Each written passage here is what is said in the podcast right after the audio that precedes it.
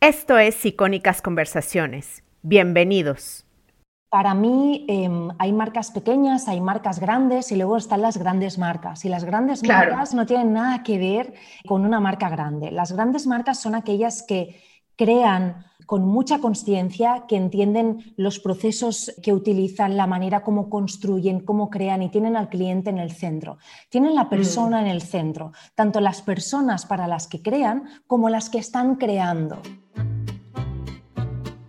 Hola, soy Jessica Nogués, emprendedora y creadora digital. Bienvenida a Emprende Bonito Radio. Aquí emprenderemos y aprenderemos juntas con conversaciones llenas de estrategia, inspiración e ideas para emprender bonito en tu negocio y en tu vida. Para más información sigue Emprende Bonito en Instagram o visita emprendebonito.com. Comenzamos. Si no emocionas, no existes. Si esta frase te parece poderosa, quédate porque hoy voy a hablar con la creadora de esta. Gemma Fillol es de las personas más creativas que conozco, es catalizadora, sorora, fundadora Extraordinaria, una comunidad de mujeres emprendedoras de la cual he sacado ya varias amigas. Mm. Gemma es experta en marketing emocional y crea experiencias para marcas que importan y aportan. También es speaker, podcaster, formadora, mentora. Muchísimas gracias, Gemma, por estar aquí. Es un gusto tenerte. Gracias a ti, Jess. Muy emocionada. Igualmente. Estaba nerviosa eh, antes de, verte, pero ahorita ya que hablé contigo, ya, ya estoy mejor. Gemma, cuéntame, ¿cómo te definirías tú en tres palabras? A ver, ¿cómo me definiría? Yo me definiría una mujer muy humana, em, una emprendedora muy consciente y luego eh, una catalizadora y una crazy alma que, que tengo muy claro que si no nos lo pasamos bien, esto no tiene sentido nada. Así es. Así es, incluido el amor y todo, las amistades. Todo. Entonces, por eso yo siempre, por eso a mí me gusta mucho poner la emoción como, como driver de todo, como qué es lo que va primero, porque mi cuerpo, mi alma, mi ser sabe dónde estoy bien o dónde no estoy bien, sé dónde me expando y sé dónde me, me em, contraigo. Entonces, creo que, que, la emoción, aparte de que es superhumana, em, es el presente y el futuro de comunicar y de enlazar lo que son las marcas con las personas y obviamente las personas con las personas. Claro. Tú te encontraste sola en Estados Unidos y bueno, más o menos me pasó a mí lo mismo, pero al revés. Yo me encontré sola en Europa, ¿no? Es decir, cruzamos el charco para sentirnos solas y aprender mucho. Y también sé que estudiaste ciencias políticas para cambiar el mundo. ¿Crees que lo estás logrando? Eh, esto, o sea, em, siempre explico esto, ¿no? que yo me apunté a la carrera de ciencias políticas porque quería cambiar el mundo y lo que me he dado cuenta es que es muy poderoso cambiar tu mundo, cambiar tu visión y contribuir desde tu parcela porque cada persona tiene muchísimo poder. Lo que pasa es que nos... Primero el poder de conectarte contigo. Tú cuando estás conectada contigo te vuelves una persona magnética, poderosa, que irradias, que contribuyes, que impactas, que importas, porque se nota esta tipología de personas que, bueno, que están conectadas con ellas, que, saben lo que sí, que saben decirte un no con súper amor porque saben que eso no es para ellas, que te ayudan, que te, que te impulsan, que te sostienen. O sea, que, que sí, creo que, que me he dado cuenta, eh, esta, yo siempre, siempre digo que tengo un talante muy ariano, ¿no? Yo soy muy Aries en todos los sentidos y es como, no, no, ya me pongo a cambiar el mundo, no os preocupéis mundo, ¿no?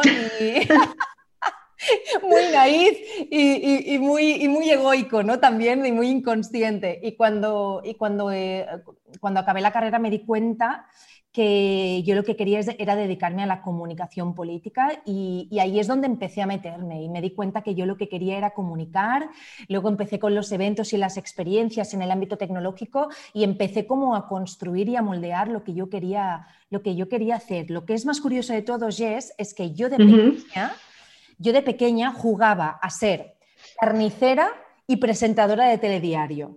¿Vale? Nada que ver.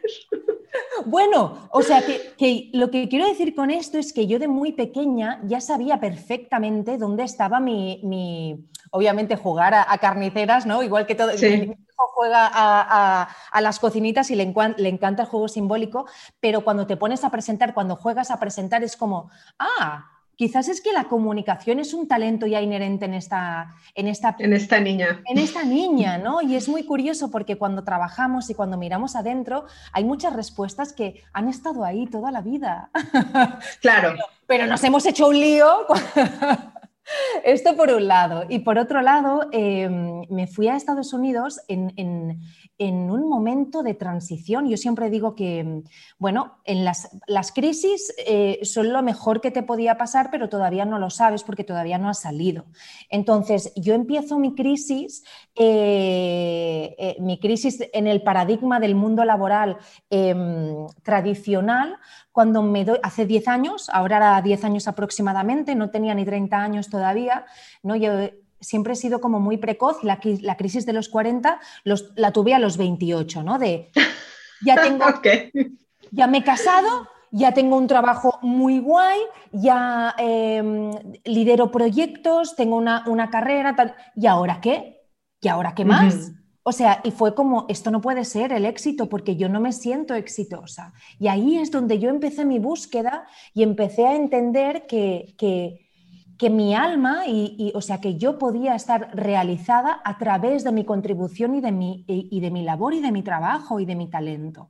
Y ahí empezó una búsqueda que no es nada sencilla, que, tiene mucho de dolor, y, sí, utilizo mucho la palabra dolor porque es, verdad y estás muy sola y nadie te entiende eh, y muchas personas te juzgan y, y, al final lo mejor que me podía pasar pues fue irme a Estados Unidos un verano para no oír nada, o sea, para no escuchar nada más. Y entonces ir haciendo, ir haciendo, que a mí el hacer me ayuda mucho, porque cuando tú vas haciendo vas construyendo, ¿no? Y vas diciendo, ah, no, pues esto no, ah, pues esto sí. Y claro, irte en un entorno súper New York, ¿no? Que es que es súper open-minded, que, que, que, ahí yo me, me acuerdo que explicaba, no, porque a mí me gustaría crear una empresa, emprender, y me decían, claro, y yo, ¿perdona? O sea, nadie me está cuestionando, todo el mundo me dice como, claro, negocios, claro, aquí, o sea, en una mentalidad muy americana, que a mí esto me gusta mucho de los americanos, ¿no? De no hay nada imposible. Y ahí es donde yo empecé a construir mi sueño, en un entorno que potenciaba el sueño. Claro. Que bueno, yo, yo Ah, bueno, yo soy mexicana, obviamente eh, los mexicanos estamos muy influenciados por, Estados Unidos y bueno, también tengo cosas que no me gustan en la cultura americana, pero le tengo que reconocer que, por ejemplo, eh, tienen esto de que si fallas, lo ven como fallaste, aprendiste, pero puedes iniciar otra vez, ¿no? Mientras en Europa siento que se te penaliza un poco más si, si fallas en algo, ¿no? Si inicias en un proyecto. Que bueno, eso se los, se los em, reconozco, ¿no? También dijiste que eh, la grandeza de una marca no reside en su tamaño, sino en lo que te hace sentir cuando interactúas con ella. Y esto, bueno, tiene que ver con, lo, que con lo que tú dices, ¿no? Con lo de, de la experiencia. Y también dijiste que la comunicación es el activo más importante de una emprendedora. Dime, ¿por qué dices esto? A ver, vamos por partes. La primera, ¿eh? Em, para mí em, hay marcas pequeñas, hay marcas grandes y luego están las grandes marcas. Y las grandes marcas no las que todos conocemos. Exacto, y las grandes marcas no tienen nada que ver eh, con una marca grande. Las grandes marcas son aquellas que crean Em, con mucha conciencia, que entienden los procesos eh, que utilizan, la manera como construyen, cómo crean y tienen al cliente en el centro. Tienen la persona mm. en el centro, tanto las personas para las que crean como las que están creando. Y esto es un nuevo paradigma empresarial y esto es un paradigma muy startupero, porque al final las startups, ¿no? Me da igual de qué sector, porque al final cuando hablamos de startup también caemos en el estereotipo de Silicon Valley, de, ah, business angels y whatever, y es como no, las startups, las empresas muy pequeñas que, que bueno, que tienen mucha flexibilidad, obviamente tienen sus, pros y sus contras, ¿no? Pero creo que están creando con un propósito inicial y esto es muy potente. Esto es muy potente en el paradigma empresarial en el que vivimos, porque las empresas también pueden transformar en el mundo en el que vivimos si estamos por supuesto trabajando. Tanto las empresas como las personas que les compramos. Exacto. Entonces es como, wow, podemos despertar, podemos ser conscientes de que cada día compramos, cada día, cada día, casi cada día, bueno, cada día compramos, yo cada día compro.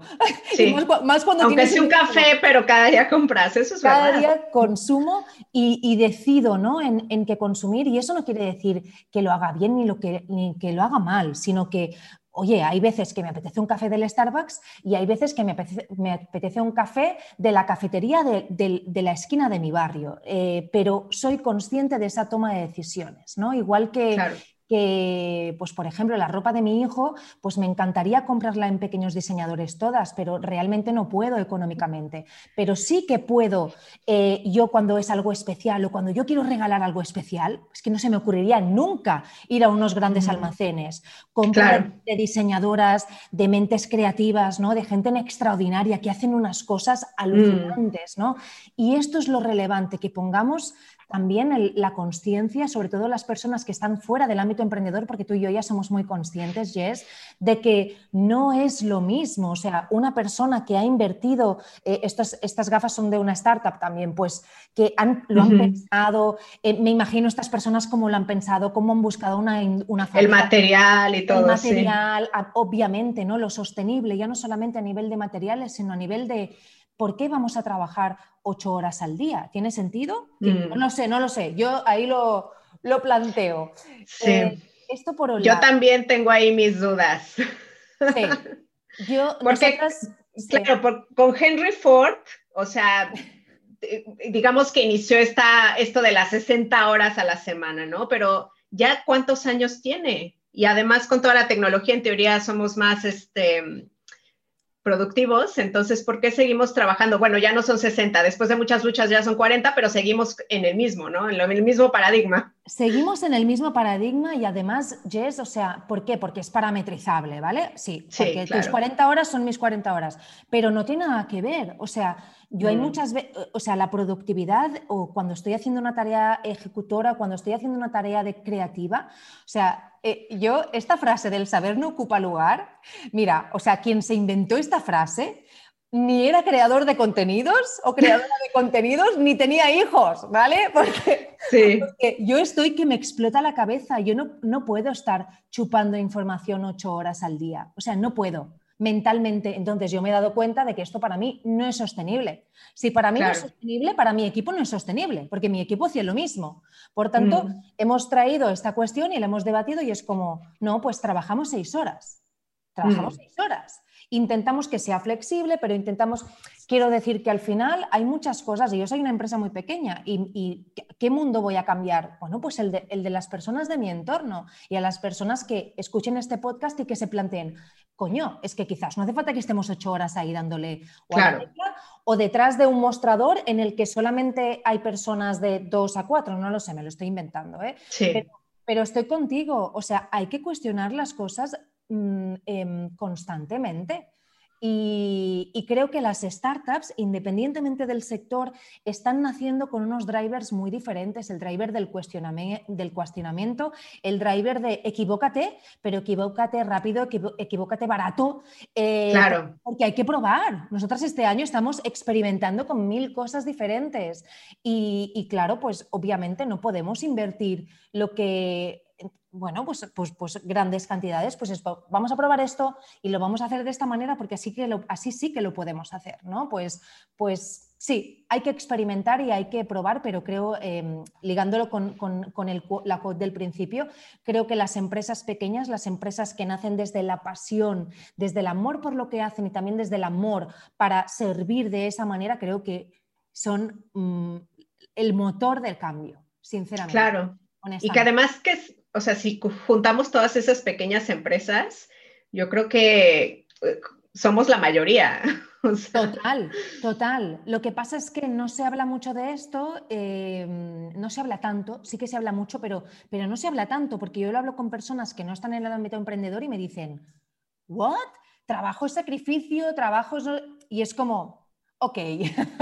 Sí. Quiero decir que todavía hay, queda mucho trabajo por hacer y yo no digo que, que esté todo el día en el placer, porque, vamos, eh, para nada estoy todo el día en el placer, sino que es entender muy bien, em, bueno, cómo estar alineada con tu talento y cómo, y cómo poder crear empresas desde otro lugar, ¿sí? Desde un lugar mucho más humano, desde un lugar mucho más orgánico y más ético, porque creo que necesitamos mucha ética, mucha. Claro, claro.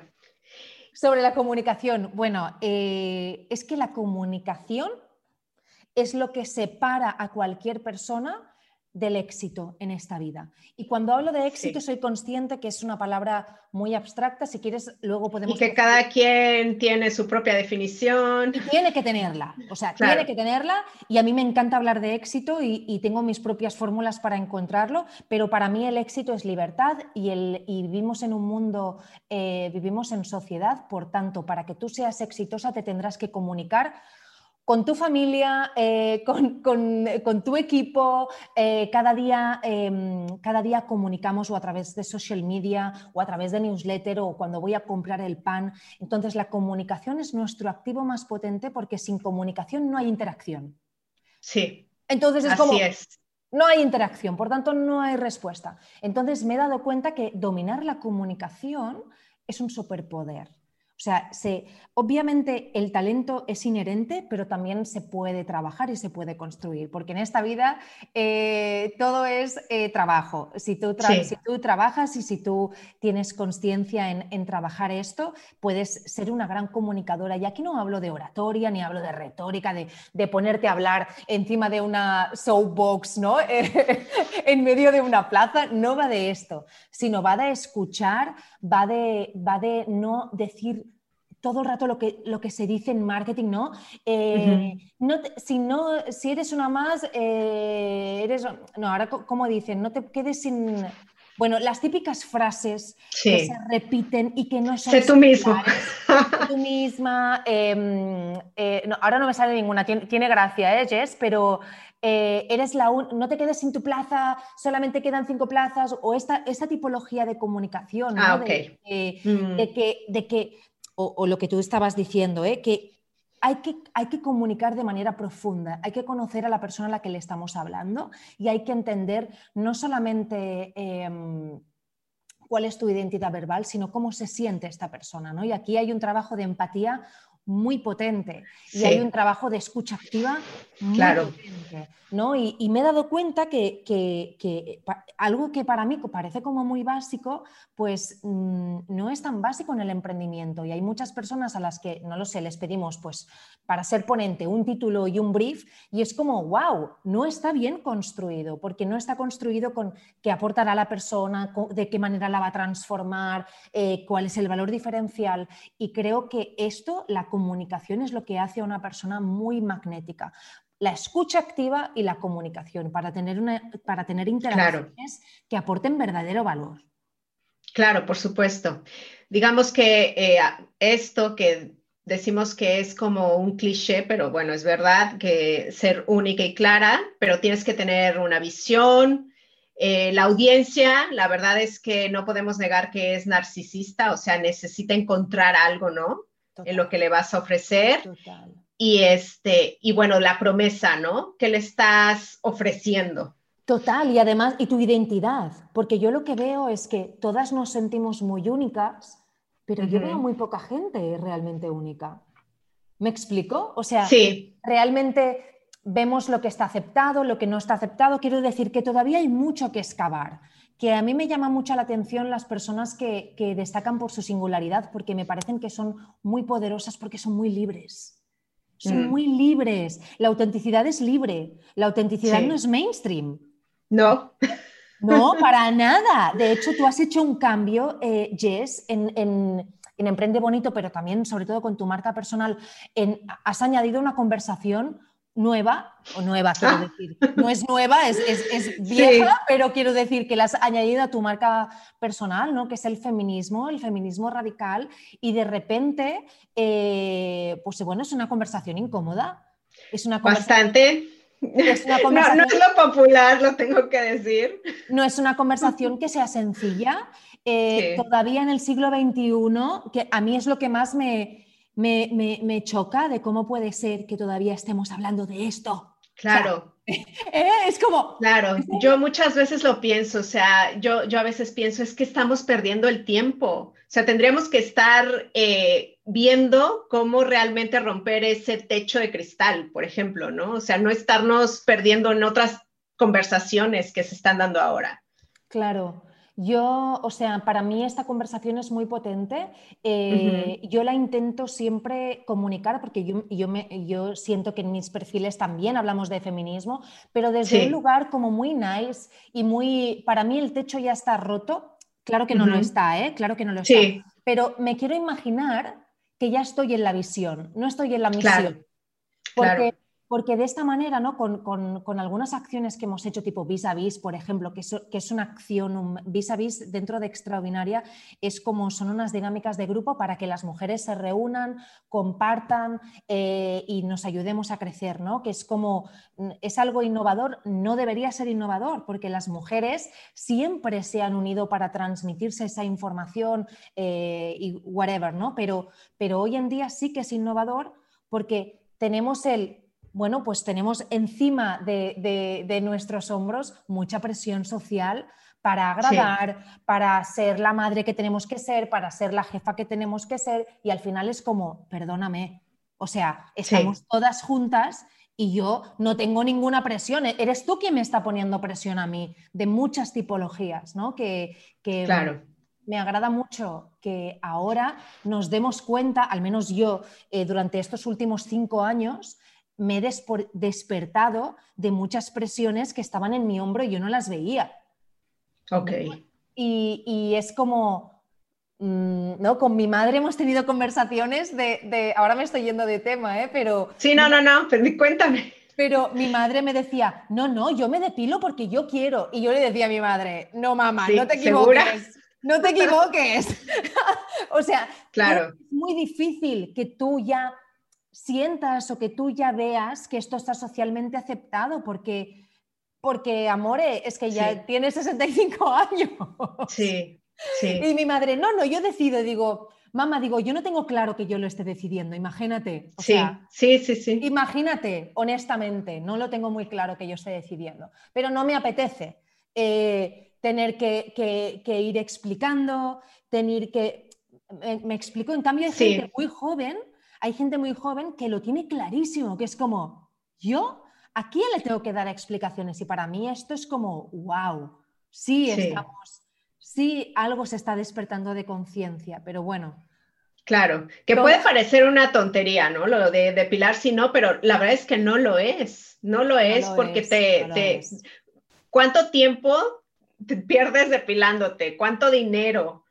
Eh, es, y es lo mismo con cualquier cosa que, haces, ¿no? O sea, yo, por, no sé, incluso con la ropa, o sea, yo me he preguntado muchas veces, yo conozco muchos creadores de contenido que utilizan literal la misma t-shirt todo el tiempo, ¿no? Que son hombres, siempre una negra o blanca o da igual.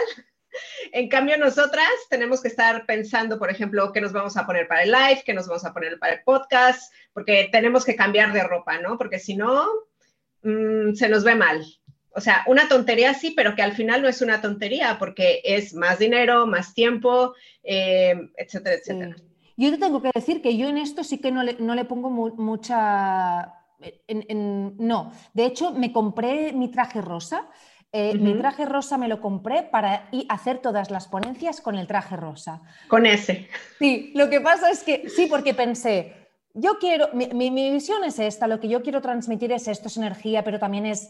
Y, ¿sabes qué me pasó en una conferencia, em, en una conferencia bastante grande eh, de marketing de hombres y mujeres? Quiero, lo especifico para que entendamos, ¿no? Muchas veces en un evento para mujeres no creo que se comentara tanto mi outfit como en ese evento. O sea, en ese evento, en, Twitter, la mayoría de menciones iban en relación a qué mona va esta chica o qué...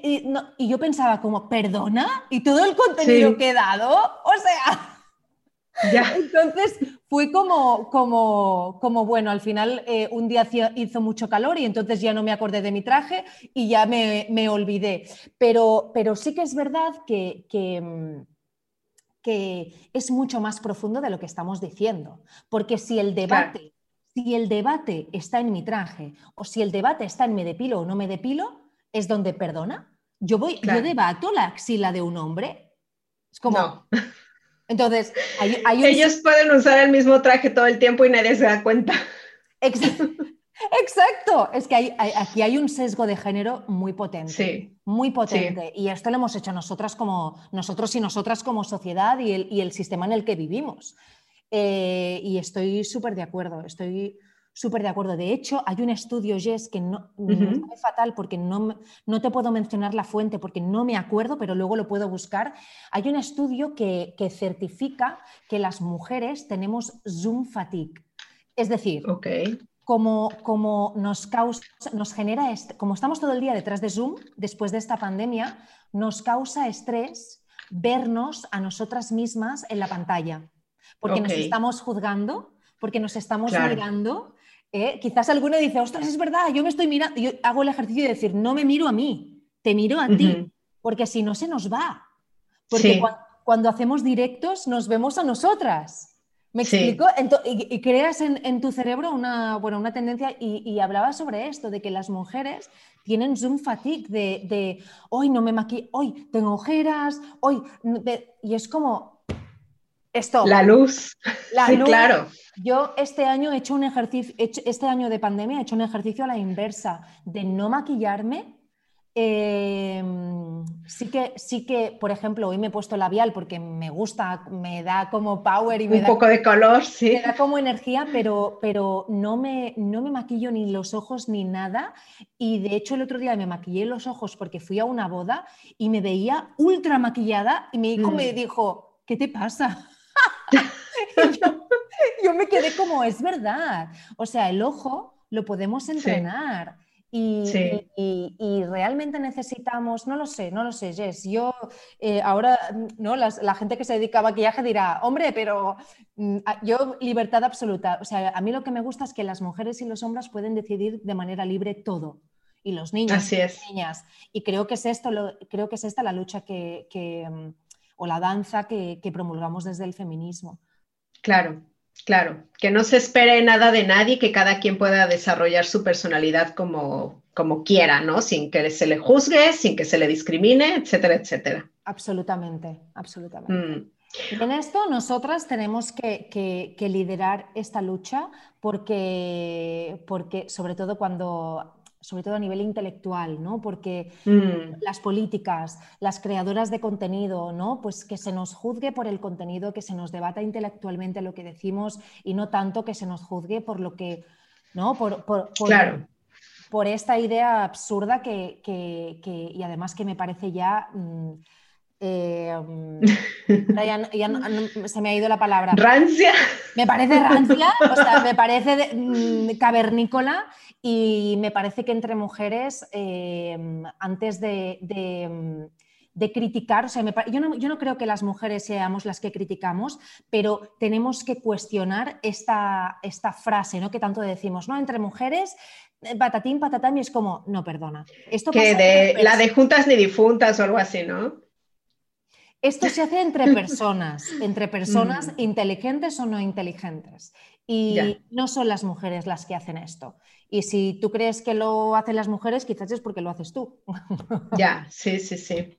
Pero sí, yo creo que sí requiere de cierto trabajo de, construcción, ¿no? De, porque sí se, e, es, es verdad que se nos socializa como para ver como rivales a las mujeres, pero una vez que no sé, te, educas un poco en feminismo, ves que esto es una tontería y, más bien empiezas a ver a las mujeres como, como compañeras, ¿no? Que es lo que yo creo que nos pasa a ti y a mí.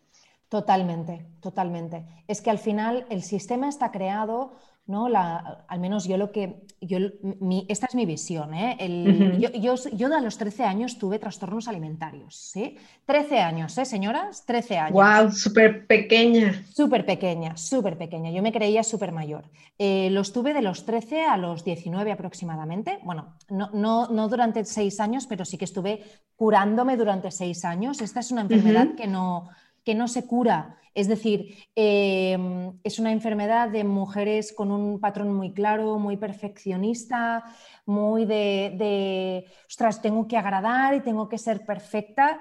Eh, me extraña que es, una enfermedad de mujeres porque se nos ha educado dentro de, esta caja de tenemos que ser perfectas en todo. Y a mí lo que me sorprende es que todavía la industria de la belleza, la industria del bienestar, ponga esta losa encima de nosotras. ¿no? Ahora, hace la mm. semana pasada, una influencer súper bueno, importante. No, perdón. Sí, con muchos seguidores. Exacto, perdón, ¿eh? Perdón. una influencer referente por los seguidores que tiene dijo que vomitar le hacía sentir bien. Y es como... Ok. Ok, y es como, ¿en serio? O sea, ¿en serio podemos permitir en una red social como Instagram que se haga apología de los trastornos eh, alimentarios, de una enfermedad tan grave como esta? Claro. Creo, que ya tenemos muchos inputs simplemente con ir a la farmacia, simplemente con ir al kiosco, simplemente con, con, mirar. Con entrar en Instagram y hacer un poco de scroll down. O sea, o sea sí, es como ¿no? Un yogur, eh, un, yogur eh, para, mujeres y para hombres, lo anuncia una chica de 16 años con el ombligo al aire y es como, ok, mm. o sea, me parece fantástico, pero ¿en serio me estáis transmitiendo esta imagen?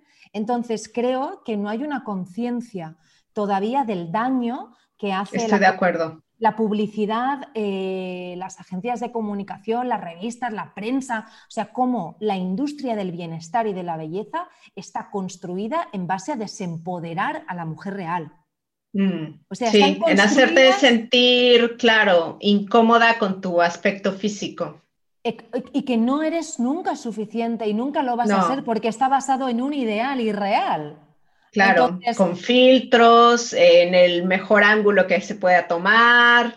Este... Entonces, esto que me parece algo como, como súper obvio, eh, creo que todavía hay muchas personas que no, bueno, que no lo entiendan y que, y que participan de esto y es absolutamente doloroso como sociedad. Eh, ¿no? Para mí es de sociedad enferma.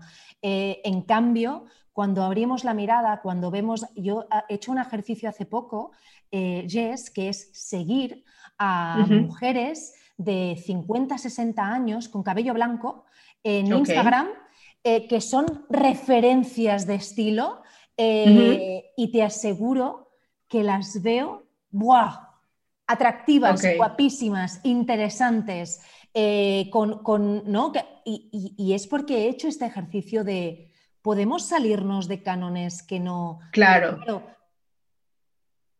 Cuestionar y hay que, hay que educar la mirada, ¿no? Y, y, el otro día con mi amiga Monse Pujada, que además hemos hecho este ejercicio como juntas, eh, le decía, creo que nos estamos pasando de expectativas porque hay una mujer de 60 años que es como, wow, o sea, que, digo, creo que ahora nos hemos pasado de la expectativa. Tenemos que buscar modelos a seguir más asequibles, porque ahora estoy dando por supuesto que mis 60 van a ser como los de ella, ¿sabes?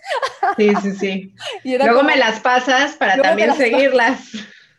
Pero, pero de verdad, es un ejercicio de, quizás no podemos cambiar la industria, quizás sí, porque hay muchas mujeres influyentes en el ámbito de, la, de, la, belleza, sobre todo en Estados Unidos, ¿no? Lo del body sí. O sea, el body positive me parece tan rompedor o, el movimiento Black Lives Matter, obviamente, ¿no? Por, por, eh, razones eh, mucho más profundas. Bueno, al final no es una cuestión de, equiparar eh, qué lucha aporta más o qué, porque al final creo que todas las luchas son importantes, porque todas las luchas mm, son justas y merecen ser visibilizadas y, sobre todo ganar la libertad. Pero sí que es verdad que el body positive, eh, la Netflix, las series millennials o centennials, ¿no? que incluyen todos estos caracteres y todas estas visiones abiertas de, no, no, es que no somos o así o asá, es que el mundo es diverso. Sí, es diverso. Sí. Y la riqueza nace de esa diversidad. Claro, yo le tengo que aceptar al body positive que me, gusta esta parte de, eh, de, que todos los cuerpos son válidos, de, de, mostrar diferentes cuerpos y como tú dices, diversidad, pero también me gusta eh, el body neutrality o body neutral, no sé cómo le dicen exactamente, que prácticamente es no te enfoques tanto en cómo luces, eh, solamente vive y si hay alguna época de tu vida que pues, no ames tu cuerpo porque eso pasa. O sea, yo, por ejemplo, después de convertirme en mamá, no es que me encantaba mi cuerpo y es completamente normal. Eh, también está bien. O sea, no, no, nos tenemos que gustar todo el tiempo tampoco. O sea, no, tampoco nos tenemos que obsesionar con, con, cómo lucimos. O sea, como lo hacen los hombres prácticamente, ¿no? Sí. Mira, yo, yo hay una, una frase que, que, que, hace en el último 8M, ¿no? Siempre intentamos construir contenido eh, relacionado con, liderazgo feminista. Y hubo una frase que, mm, bueno, que dije y que mucha gente me la ha repetido como que le impactó y es, no has venido a agradar, has venido a crear. Tú has venido a crear. O sea, mm. sí, creo que, y para mí, dentro de la fórmula del éxito que te hablaba al principio, la, la plenitud creativa aunque seas contable, Jess. O sea, la contable está creando también. Em, la, la, El economista, la economista, perdón. Sí, la economista está creando, aunque, aunque a nosotras, ¿no? bueno, no lo sé a ti, ¿eh? pero a mí el Excel es como, ¡ah! Pero sí, es, es su parte de creación, porque está creando. La, la gimnasta está creando cuando está entrenando está creando eh, esa manera de, saltar o de correr o de superarse, las creadoras de contenido, obviamente, ¿no? Pero, pero, yo pienso que todos hemos venido aquí a crear. A contribuir, mm. obviamente también a contribuir con esta creación, ¿no? con ese talento, pero pienso que cuando hablo con la mayoría de personas no conozco a nadie que me diga, no, no, yo eh, no quiero aportar, no, no quiero, yo quiero hacer mi trabajo mal me da igual mi trabajo, ¿no? Yo pienso que hasta, que hasta las personas que yo he, servido copas, he, doblado camisetas, yo quería hacerlo lo mejor posible en ese momento, porque era como, no, no, yo me quiero sentir bien con lo que estoy contribuyendo y con lo que estoy aportando, eh, sea en, este, en, un bar o en un, o en un, ¿no? o en un supermercado o donde sea, o encima de un escenario. Entonces, creo que hay que entender que, que no hemos venido a agradar, que hemos venido a crear. Por tanto, hay que reestructurar y priorizar eh, esta visión. Estoy de acuerdo. Eh, me gustaría pasar a algo que me encanta que haces, que, bueno, eh, si alguna no ha ido al perfil de Extraordinaria, vaya al perfil de Extraordinaria en Instagram. Extraordinaria es un movimiento para crecer individual y empoderarse colectivamente. Sé que surgió por una necesidad real tuya de conectar con otras emprendedoras y tienen una encuesta anual eh, que se llama El Observatorio. Eh, y bueno, nada más quiero que me cuentes eh, qué has visto en esta encuesta, o sea, datos o una radiografía de los findings que encuentras de el emprendimiento femenino. Sé que la de este año todavía no sale, pero bueno, ¿qué has encontrado en los años anteriores que eh, que llame la atención ¿no? dentro del emprendimiento femenino? Pues mira, em, el observatorio nace hace cuatro años. De, una manera también como nace todo, ¿no? Vamos a probar, vamos a probar eh, a ver cómo, cómo, emprenden las mujeres, a ver eh, cuáles son los retos, cuáles son las dificultades, a ver si, si hay unos parámetros para analizar y a ver qué, qué sacamos de esto, ¿sí? Empezamos a construir a la primera vez pues sin mucha probando y, desde la primera vez nos damos cuenta, evidenciamos que existe un emprendimiento de género. O sea, como todo en mm. esta vida, el género no es que, no es que el talento tenga género o no tenga género, es que las circunstancias en las que nos desarrollamos el contexto es diferente para hombres y para mujeres. Efectivamente. Entonces, tenemos que desarrollar unas habilidades o tenemos que, potenciar em, pues, bueno, esas dificultades para, analizarlas y para ver que no, que no es algo individual, que es algo de grupo. Y para mí el insight más potente es darnos cuenta de que sí que existe un emprendimiento de género. Es decir, las mujeres emprendemos diferente.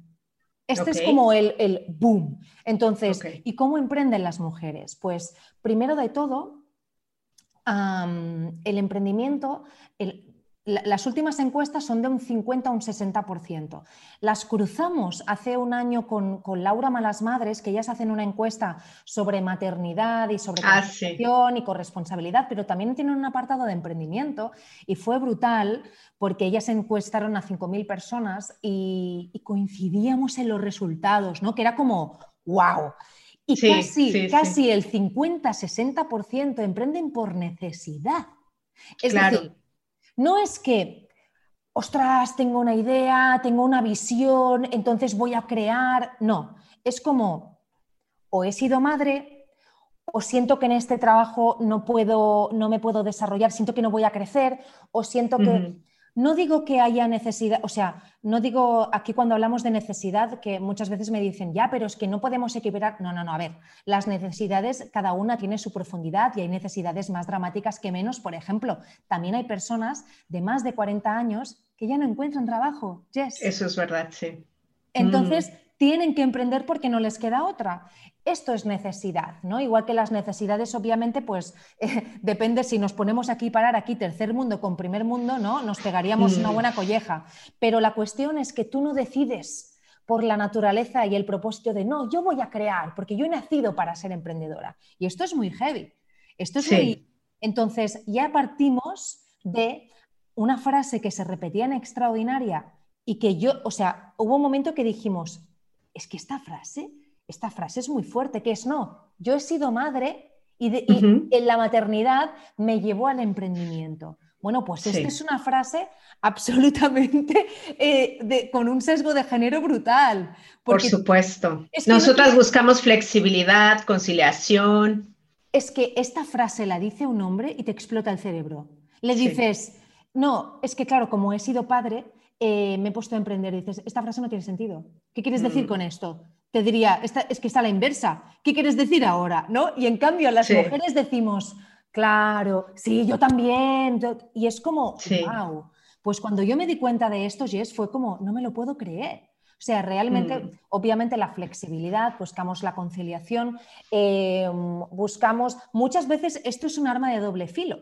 Es decir, nos creemos que, emprender para, ¿no? Cuando, ahora voy a decir una cosa un poco, ¿no? que a alguien quizás le explotará el cerebro, pero emprender es como tener un hijo. O sea, al final es mucha dedicación, al principio es mucha, mucha, mucha, mucha, eh, y, al final también. Eh, y es eh, la manera como, como, lo planteas, ¿no? Cómo, cómo tienes que, que construirlo, la dedicación que tienes muy elevada. Por tanto, esto nos lleva a que cuando algo que también hemos observado es que las emprendedoras em, van muy al día a día. Por tanto, esto no les permite tener una estrategia a largo plazo. Por tanto, el crecimiento a veces es inestable o es inexistente, ¿no? O la, mm, la, creación de, de, un modelo como más estructurado, como más... Y esto nos hace pues, que no podamos eh, a veces o invertir o construir con mucha conciencia, porque vamos, ¿no? A veces son muchos emprendimientos unipersonales, eh, con estructuras pequeñas y, con mucha dependencia de, del corto plazo. Sí. Esto, claro, mm, pues tiene muchas dificultades. Eh, buscar financiamiento cada mes o, Esto por otro lado. Por otro lado, los miedos de las emprendedoras, mm. algo que, que también me hace mucha gracia, ¿no? Porque muchas personas dicen, esto es muy femenino. Y digo, sí, pero es que no es biológicamente femenino. Es que la sociedad... Es socialización. Correcto, la sociedad nos ha llevado a que tengamos miedo a exponernos, tengamos mm. miedo a vender y tengamos miedo a fallarnos a nosotras mismas. O sea, el miedo a fallarnos a nosotras mismas es como, tú antes decías muy bien lo del fracaso. Es que el fracaso y el éxito son están en el mismo sitio. O sea, es, que, al final lo que tú ves como un fracaso, Jess, yo lo puedo ver como un éxito.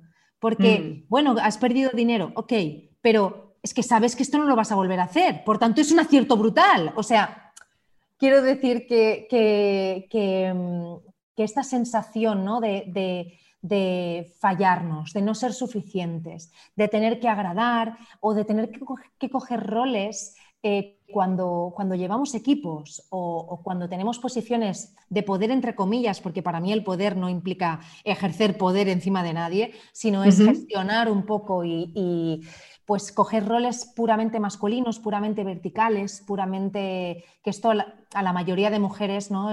Es, que no, es que no va con esta manera orgánica de crear, de nutrir, de transformar, de acompañar.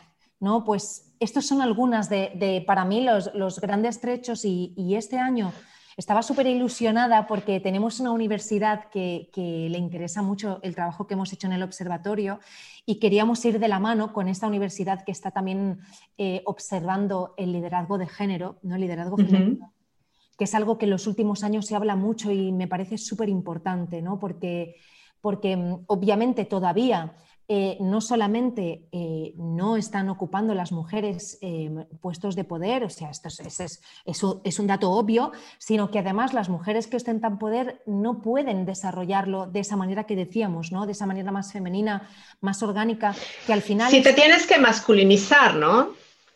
Para que se te tome más en serio, digamos.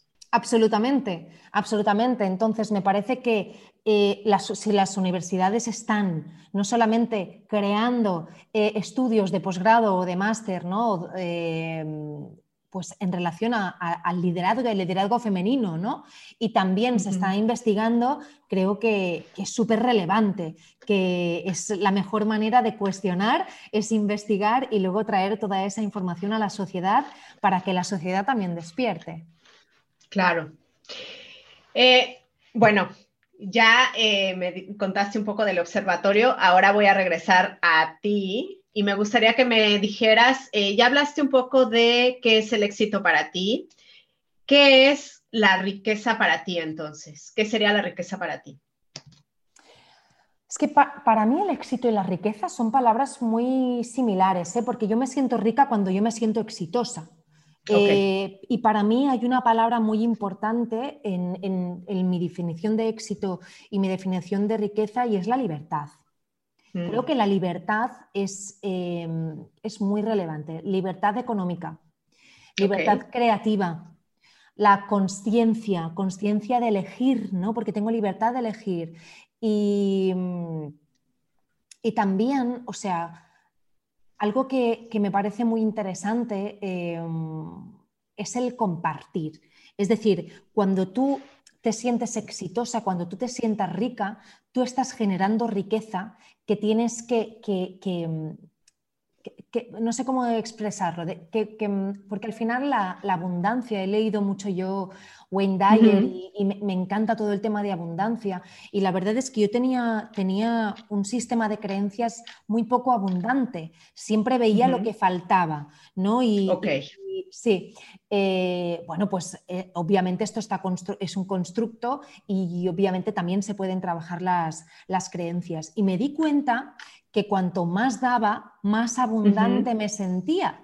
Por tanto, dentro de la riqueza y dentro del éxito, eh, para mí es muy relevante el dar, el dar espacio, dar voz, dar, dar, dar oportunidad, dar también dinero, dar lo que sea, pero que, sobre todo que esa riqueza que tú, que tú creas o que tú generas sea también un motor de, riqueza ajena.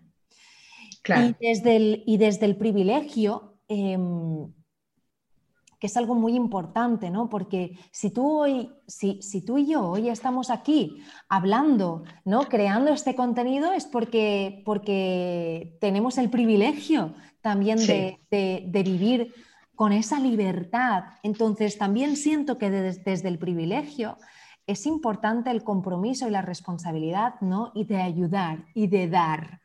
Por eso, mm.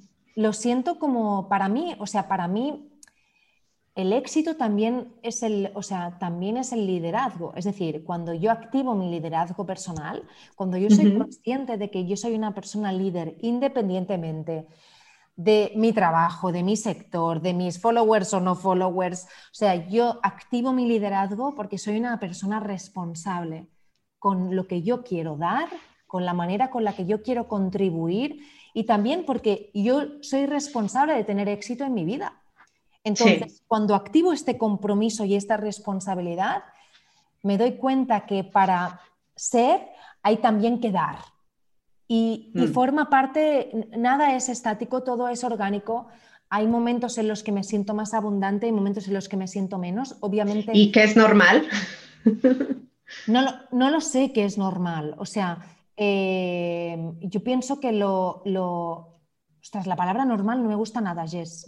No, no pero me refiero a que lo, lo, normal, digamos, es que unos días te sientes mejor que otros. O sea, es, es no, no todos los días estás arriba, ¿sabes? Absolutamente, lo habitual, sí, sí, sí. Exacto, ah, bueno, lo habitual, sí, exacto. Para mí la, palabra normal me da como, ¡ah! ¿no? Lo normal, en mm. mi casa la he oído mucho, ¿no? De, de eh, o sea, en mi casa he oído mucho, esto no es normal. Y yo siempre decía, ¿Qué es normal? Yo no quiero ser normal. O sea, si esto no es mm. normal, yo no quiero ser normal, ¿no? Y, lo normativo, lo habitual, ¿no? Pues lo habitual es como, como, como en esta vida, las mujeres sobre todo lo experimentamos mucho porque somos cíclicas, todo va y todo viene. Y para mí lo más, o sea, uno de los aprendizajes más interesantes y más potentes que he hecho en mi vida es que es más relevante que te adaptes a lo que viene que intentes luchar claro, que vayas como surfeando la ola, ¿no? Absolutamente, absolutamente. O sea, este año y medio hemos hecho un aprendizaje de... Con el COVID, no te cuento. O sea, ha sido, emocionalmente ha sido un vaivén y muchas veces he perdido el control y muchas veces pues he tenido ansiedad y he comido más, porque, pero es como, soy consciente de que tengo ansiedad, soy consciente de que tengo insomnio y, soy consciente también que le quiero poner remedio, porque comer más o no dormir no me, va a ser, no me va a ayudar a nada.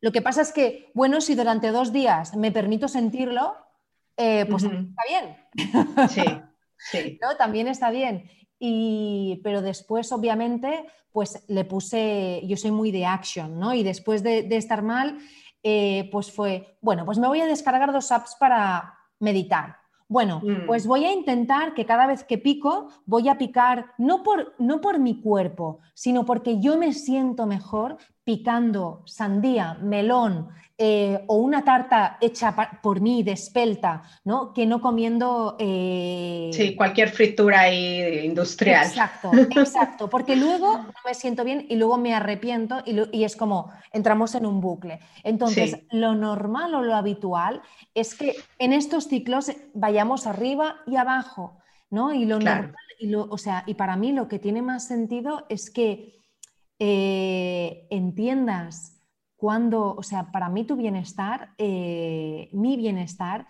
yo sé cuando estoy bien, yo sé cuando estoy mal. Y, a lo largo de, las semanas o de las jornadas, hay días que estamos bien y hay días que estamos mal, ¿no? Aceptar y, dejar y tampoco eh, tomarte tan en serio también es muy relevante, ¿no? Ayer hablaba con, con una de mi equipo y le decía, mira, hoy no, mejor prefiero no hablar de este tema porque estoy que me ahogo en un vaso de chupito, ¿no? Porque cuando no, o sea, cuando no tienes... Es verdad. O sea, cuando no tienes el día, Jess, o sea, es como, no vamos a definir una estrategia hoy. Porque hoy no lo estoy viendo, chicas. O sea, eh, hoy no, me siento bien. Eh, entre que no he dormido bien, que hace una semana que tengo a mi hijo enfermo, es imposible que esté en una situación de bienestar. Entonces, mm. Eh, dormir, meditar, hacer ejercicio, eh, bailar, reír, ponerte Netflix. Eh, quiero decir, al final, la espiritualidad o la conexión contigo misma y con tu bienestar está donde tú decides que esté. No tienes que, leerte el Dalai Lama o no, no. Claro. Si te lo quieres leer, perfecto. Pero quiero decir que a veces te pones Virgin River en Netflix y ya vuelves y dices, ah, mañana será otro día, ¿no? Y, claro. importante respetarse. Claro. Oye, tú tienes un talento que me llama mucho la atención y yo creo que tiene que ver mucho con esto que hablas de que las marcas tienen que emocionar y que tienen que, eh, pues, dar una experiencia, ¿no?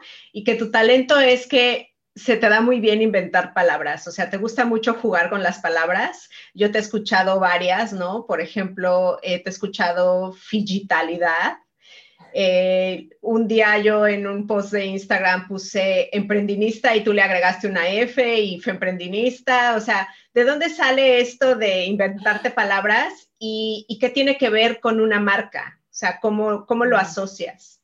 Pues mira, el naming para mí Em, fíjate lo importante que es, igual que la comunicación, el naming para mí dictamina el éxito o el fracaso de cualquier proyecto.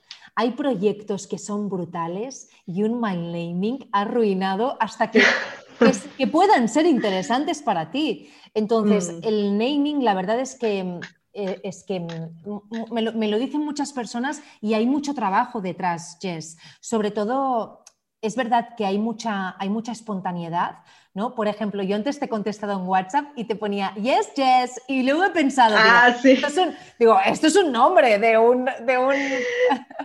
De hecho, me pasa muchísimo cuando estoy en, una, en un grupo con gente que está hablando inglés y de repente dicen yes, yo volteo. Pues he pensado, digo, esto es un nombre de un podcast de consultorio, yes, yes. Y, sí, sí, me encanta, me encanta, obviamente el talento es, natural, pero también hay mucho trabajo detrás.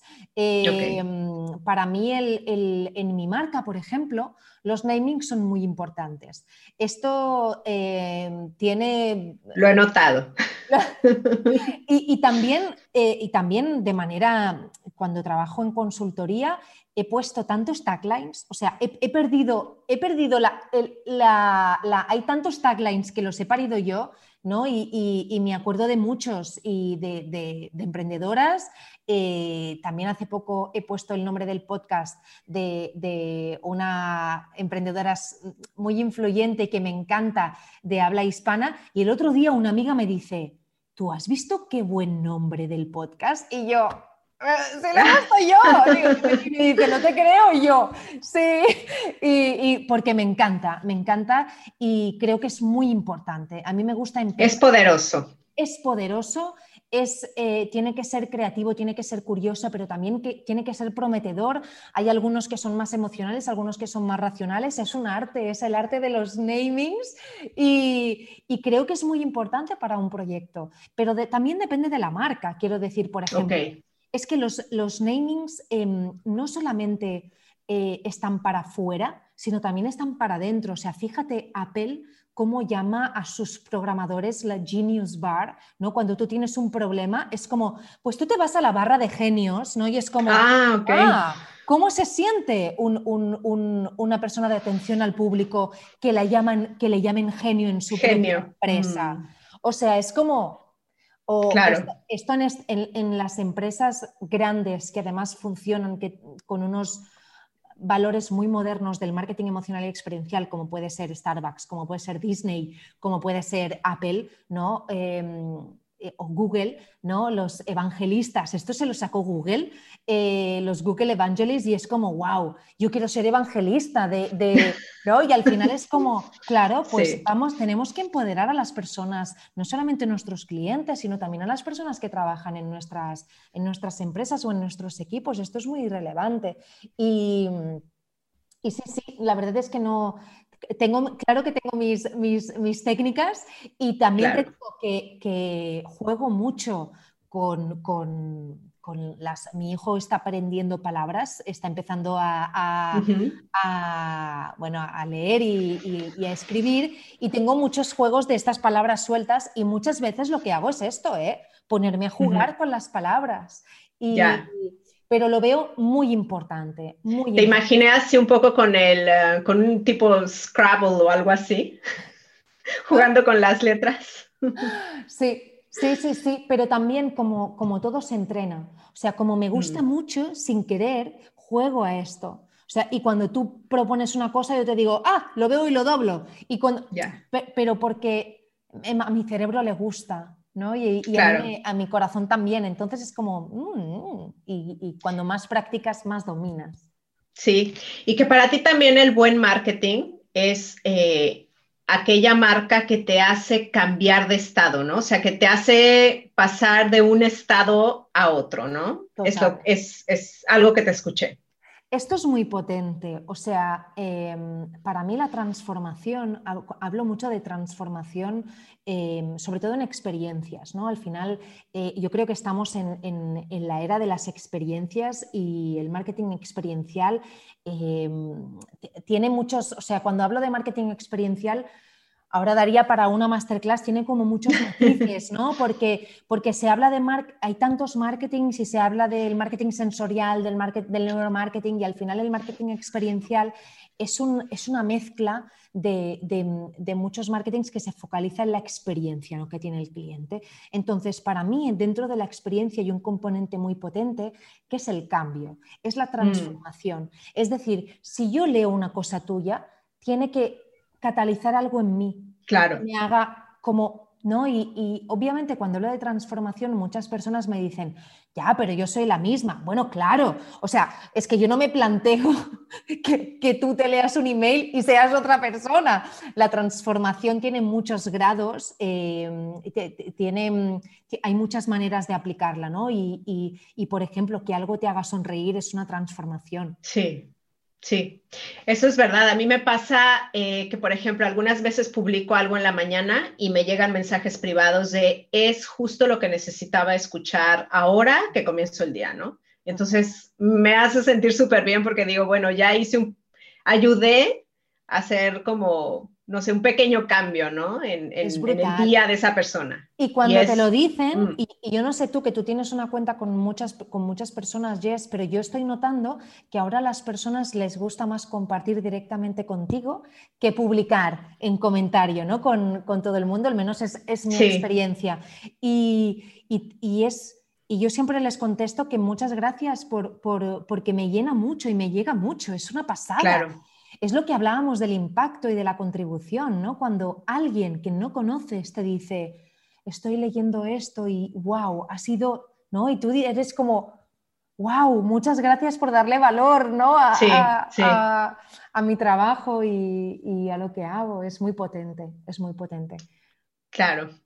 Eh, bueno, me gustaría que me dijeras eh, libros, recursos que nos recomiendes a las emprendedoras, porque, bueno, tú tienes esta comunidad de emprendedoras y sé que eh, muchas que te escuchan aquí seguramente se van a ir a, tu perfil, pero bueno, ¿qué, libros recomiendas normalmente para, pues mira, para las mujeres justamente, Justamente hoy, yo soy, yo soy muy lenta y yo eh, justamente hoy estaba pensando, hay que crear una página de recursos. Ah, wow, ok. Porque, porque me lo preguntan muy constantemente y, además porque a mí me encanta compartir y, es verdad que, tanto de herramientas, porque, ostras, em, cada año, Jess, es que yo no sé, cada año invierto tanto tiempo en buscar herramientas nuevas, a veces herramientas o que te puedas ahorrar un dinero o que te aporten más de otra manera, porque es que es claro. esto de... O para mantenerte actualizada, ya con eso ya... Sí, sí, absolutamente, absolutamente, ¿no? Hay herramientas, por ejemplo, ¿eh? para mí este año me está cambiando la vida Slack. O sea, Slack me está cambiando la vida. Eh, ¿Por qué? Porque nosotras estamos trabajando en remoto, yo tengo un equipo de cinco personas fijas eh, entonces nosotras necesitamos comunicación interna constante y no podemos enviarnos emails y el WhatsApp, o sea, el WhatsApp es una es una herramienta que, o sea, nefasta para trabajar, porque te descentra, em, no, la gente, este año hemos... Te pierdes. Te pierdes. O sea, este año hemos evidenciado de que, claro, tú contestas sí, pero ¿a qué le contestas sí? Eh, no, una ha mm. entendido a ella, la otra... Mira, horroroso. O sea, Slack, Slack, no me, no me largo más. Em, otra herramienta que me ha cambiado la vida es Loom. O sea, Loom... Loom, que es esta herramienta en la que te grabas un vídeo que a mí me encanta que sea solamente de cinco minutos y es como, al grano, no hay tiempo que mm. perder y puedes explicar con mucho más detalle para las personas de, mi equipo que necesitan algo concreto, que necesitan mi feedback brutal. Eh, Slack, ah, yo, estoy, Loom. yo estoy trabajando con una plataforma de cursos que se llama Thinkific y me gusta mucho. Ah, ok, sí, sí, la he escuchado, sí, sí. Me gusta mucho Thinkific y estoy viendo... Eh, porque hay cosas, hay muchas ahora plataformas de, eh, de cursos. De cursos y estoy viendo, bueno, que quizás otra eh, podría aportarme algo que no me aporta esta. Bueno, estoy, estoy viendo qué hacer, pero me gusta mucho y la recomiendo, Y recursos de, libros. Mira, yo soy muy de, soy muy Aries y soy de, Human Design, soy muy manigen. Esto que mm. Manifesting Generator, esto quiere decir, yo soy muy pesada, chicas. O sea, ya me veis, soy muy intensa y yo consigo cosas porque soy muy pesada y muy persistente. Entonces, me gusta mucho eh, Mickey Agrawal. Mickey Agrawal, no sé cómo pronunciarlo, la verdad. Eh, Mickey Agrawal tiene un libro eh, nuevo, tiene bastantes libros, em, Do Epic Shit, creo. O Do, cool shit, Do Cool Shit. Hostia, ahora me, me estoy inventando nombres. Eh, y el nuevo, que me encanta, que lo he recomendado mucho porque me parece esta mujer, eh, me parece que tiene, la tienes que leer, Jess, porque no sé si la conoces. Ella es, es, multiemprendedora, ha creado muchas cosas desde restaurantes veganos hasta una, un bidet portátil para poner en tu lavabo. O sea, ¿vale? O sea, es como ¿What? Es india americana. Eh, su hermana gemela también tiene un movimiento que se llama Daybreaker y lo que hacen es eh, discotecas por la mañana para energizarte. Bueno, cosas muy transgresoras, pero el libro de, de, Mickey que me encanta se llama Disrupt Her. Oh, sorry for my pronunciation. Es No, te salió bien. Es muy complicada esta, palabra con el disrupt her, ¿vale? Y es como... Eh, ah, ok, es como una, un juego de palabras, ¿no? De disrupt, her. Disrupteala. Y es una guía moderna, guía moderna para mujeres, es una guía feminista, es una guía eh, muy, que, muy de cuestionar antiguos paradigmas y de verdad es un libro muy bien parido. O sea, cuando lo vi fue como, es el libro que yo querría hacer. ¿Sabes? Es como... ¡Wow! Lo voy a buscar. y te recomiendo que lo compres en papel porque está bien hecho. O sea... De hecho, me gusta mucho el papel porque yo voy haciendo notas, voy así rayando, o sea, todos mis libros están rayados. Yo también. Y cuando me piden el libro, es como... Sí, está todo rayado.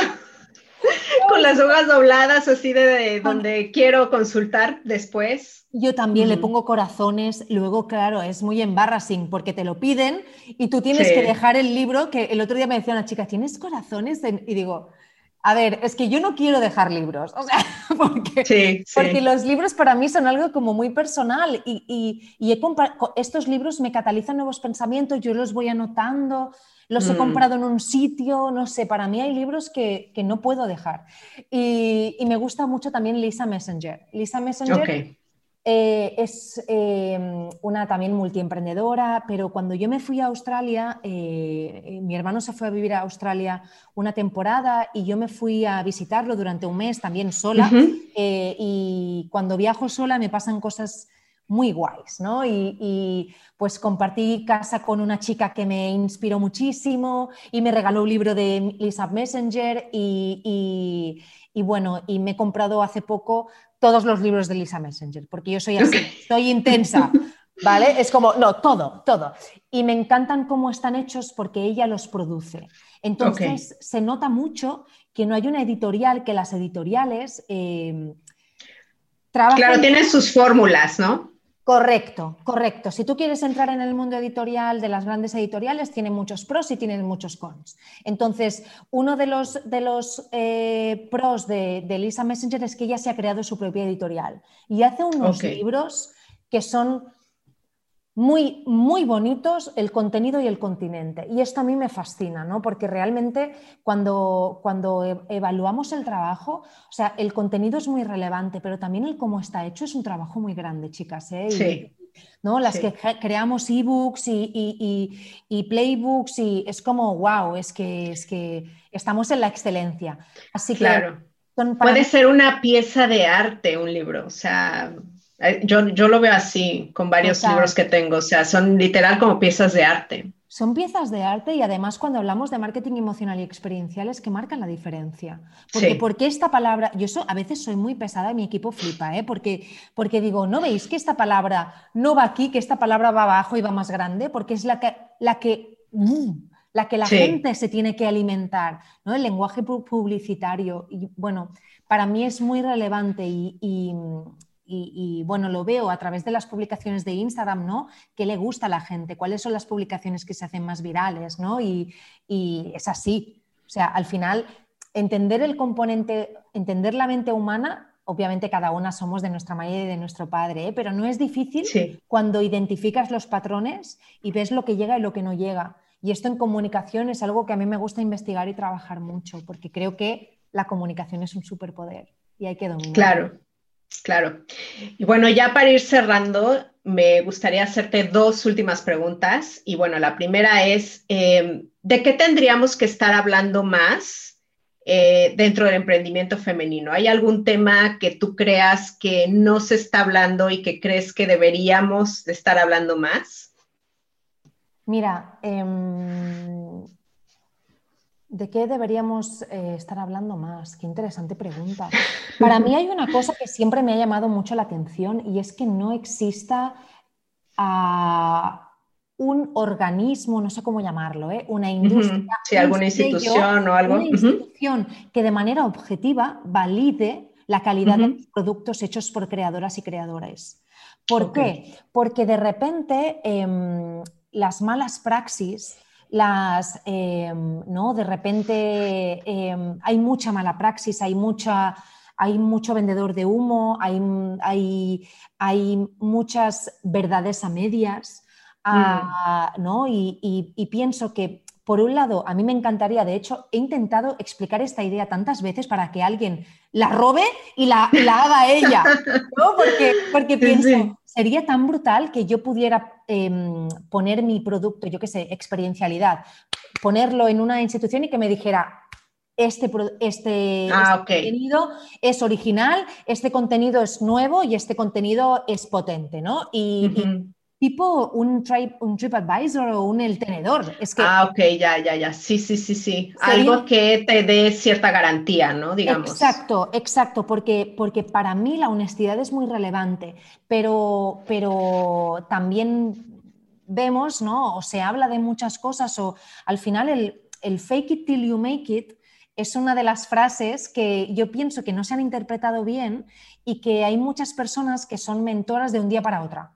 Mm. ¿no? Y es como, hey, si tú te sientes así, I respect you, o sea, me parece perfecto, pero claro, em, aquí entra la ética y la profesionalidad de muchas personas, ¿quién te legitima? ¿no? Entonces, para mí el, mundo digital es un mundo, es, lo aguanta todo lo digital y hay, que, hay que buscar garantías y hay que ser, hay que, hay que ser muy honesta y, esto, no se habla del, humo que hay, ¿no? Mm. Y, de, los sistemas y de, bueno, que, muchas veces, em, bueno, no está tal gurú eh, revisando, sino que hay personas que están... Eh, ahora no, quiero mencionar a nadie, ¿no? Pero, pero quiero decir que no, no, veo, no veo que la honestidad y la ética sea un valor em, palpable. Mm, de esto, de esto me gustaría hablar, ¿no? Y, esto, ojo, esto no es, o sea, la autenticidad, para mí la autenticidad está en que cada persona se exprese de manera auténtica y sea auténtica en base a sus valores y a quién, son, y a quién es ella. Pero la honestidad es, bueno, pues hablar de, de ostras, pues este, este lanzamiento no me ha ido bien, o no sé, mucha, me gustaría como tener más, más, más honestidad y más ética en todos los sentidos, ¿eh? entre las emprendedoras, entre nosotras, por ejemplo, ¿no? en Extraordinario organizar una reunión de, ostras, estos lanzamientos no, no me han ido bien o no, o no, o no. y por otro lado, en el mercado, no lanzar mensajes que son muy de antiguo paradigma o de estereotipo de emprendedora. ¿no? Yo cuando veo lo, de, lo de crear un curso online y que vaya solo, yo digo, ¿Qué me estás, o sea, ¿qué me estás contando? Pero claro, esta no es mi lucha, esta no es mi guerra. Yo digo que cada persona haga lo que quiera y que cada. Yo no soy aquí la defensora de las, causas perdidas, pero esto sí que lo he hecho en falta. Algo que dime mm. que. Porque al final hay mucho talento, hay mucho humo y hay mucho talento. Sí, y desgraciadamente en redes sociales yo creo que mucha gente ve como prueba social el número de seguidores, que muchas veces puede ser completamente fake porque los puedes comprar. Total, total, Sí. O puedes regalar un iPhone y de repente de, no sé, 30 mil seguidores subes a 100 mil seguidores, que esto lo he visto. Total, total, sí, sí. Y bueno, ya la última pregunta, eh, ¿tu secreto para emprender bonito cuál es? Mm. Ay, pues mira, mi secreto para emprender bonito es estar muy conectada a mí. Estar muy conectada a mí. Y estar muy conectada a mí significa a, estar conectada a mis valores, estar conectada a mi momento vital, estar conectada a las personas que me llenan, estar conectada al liderazgo que me hace sentir auténtica. Eh, porque cuando estoy conectada a mí, entonces hago cosas épicas, hago cosas mm. que merecen la pena.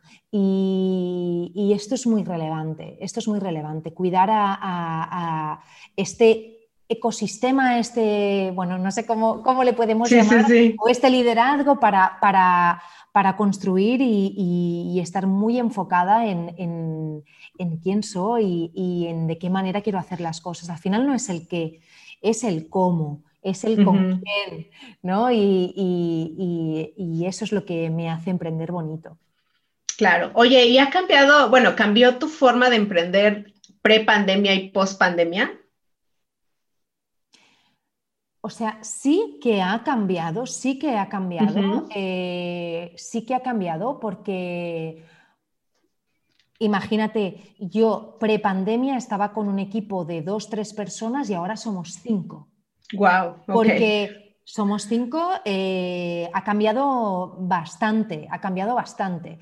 Y yo antes trabajaba mucho con freelancers, ahora, ahora tengo un equipo fijo eh, con el que hablo diariamente y, también una manera de ver la vida diferente.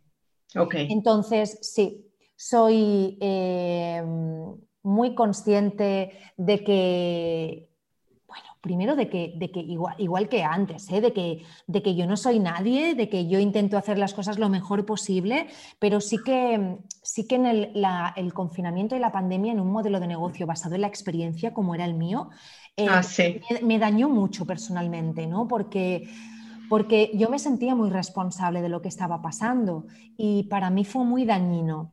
Entonces, mm. em, hice un trabajo muy importante de, yo y mi liderazgo y de estar tranquila conmigo y con mi ego y con mi, porque al final todos estos problemas son, son buenos, son problemas de ego. Al final yo no, yo no puedo dominar lo que no está encima de mi mesa, entonces yo intenté hacer mi trabajo lo mejor posible y, sí, sí que cambió con una conciencia de que, de que el cambio es cada día, es constante.